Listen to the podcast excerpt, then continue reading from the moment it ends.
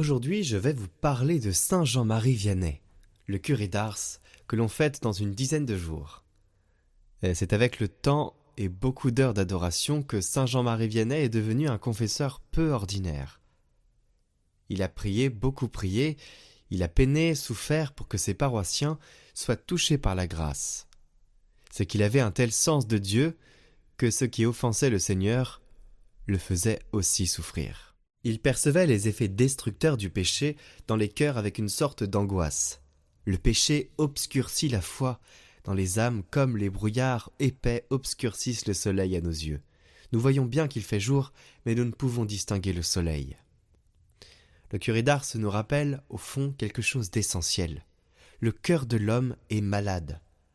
Le bon Dieu veut nous rendre heureux, et nous ne le voulons pas.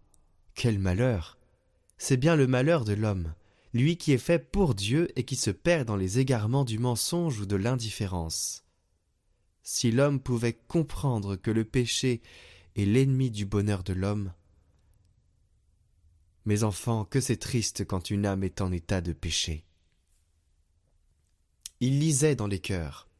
Pour vivre son ministère, il avait reçu la grâce de lire dans les cœurs. Beaucoup de témoignages recueillis au cours du procès de canonisation révèlent que ceux qui venaient s'agenouiller près de Jean-Marie Vianney se sentaient mis en lumière sur leur propre vie, et fréquemment le saint curé faisait découvrir lui-même, aux pénitents, l'une ou l'autre de ses fautes. L'abbé Monin cite par exemple le cas d'un homme qui avait eu une vie mouvementée. Il vint à Ars espérant obtenir une guérison sur les conseils de quelques amis, et il accepte de se faire confesser. Jean-Marie Vienel l'écoute en silence, puis il demande Est-ce tout? Oui, répond l'homme. Mais, réplique le curé d'Ars, vous n'avez pas dit que tel jour, à tel endroit, vous avez commis une faute très grave. Et en mettant ainsi le doigt sur tel ou tel aspect de la vie du pénitent, Jean-Marie Viennet aidait la personne à une véritable libération. Des cas de ce genre sont nombreux, Jean-Marie Vianney posait souvent la question rituelle Depuis quand date votre dernière confession? Parfois le pénitent ne s'en souvenait plus, alors le curé pouvait répondre Eh bien cela fait vingt-huit ans, mon ami, et vous n'avez pas été communié à la suite de cette confession. L'abbé Monin ajoute Il lisait un livre ouvert dans le cœur de ses pénitents, et découvrait leurs fautes cachées dans les derniers replis de la conscience, dans ces bas-fonds de l'âme qu'on ne visite jamais. Il est impossible de se refuser à croire qu'il ait eu la révélation de l'état intérieur des personnes qui s'adressaient à lui, et même qu'il ait pénétré leurs plus secrètes pensées. Nous avons su d'une manière certaine qu'il avait fait connaître à un grand nombre qu'il le trompait en confession. C'est journellement qu'il disait, à première vue, à ceux qui venaient, à lui, quels étaient leurs attraits, leurs vocations, et par quelle voie Dieu voulait les conduire. Alors, il ne faut pas avoir peur de la confession, mais faire sans cesse l'expérience de la miséricorde. C'est une joie, une chance de recevoir souvent ce beau sacrement. Il faut réapprendre que nous sommes les bien-aimés du Seigneur, ceux qui humblement peuvent sans cesse se jeter dans les bras du Père. Alors nous vivrons pleinement la vocation chrétienne.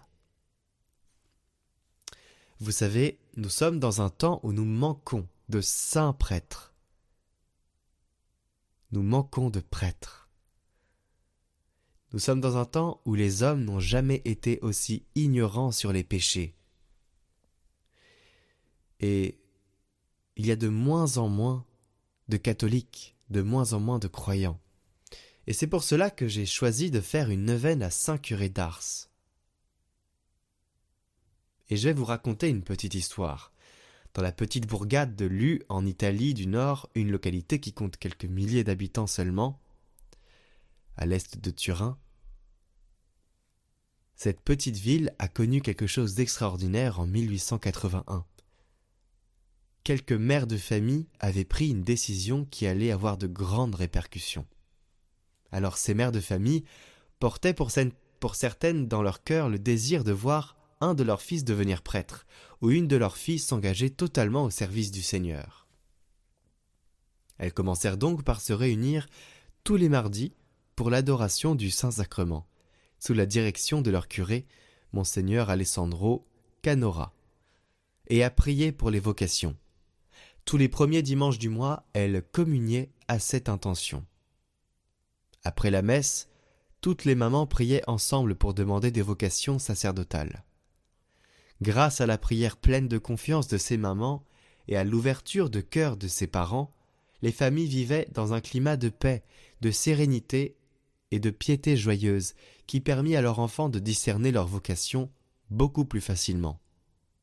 Quand le Seigneur a dit beaucoup sont appelés mais peu sont élus, il faut le comprendre ainsi. Beaucoup sont appelés mais peu y répondront. Personne n'aurait pensé que le Seigneur exaucerait avec autant de largesse la prière de ses mamans. Dans cette bourgade sont issues 323 vocations à la vie consacrée, 152 prêtres et 171 religieux, appartenant à 41 congrégations différentes.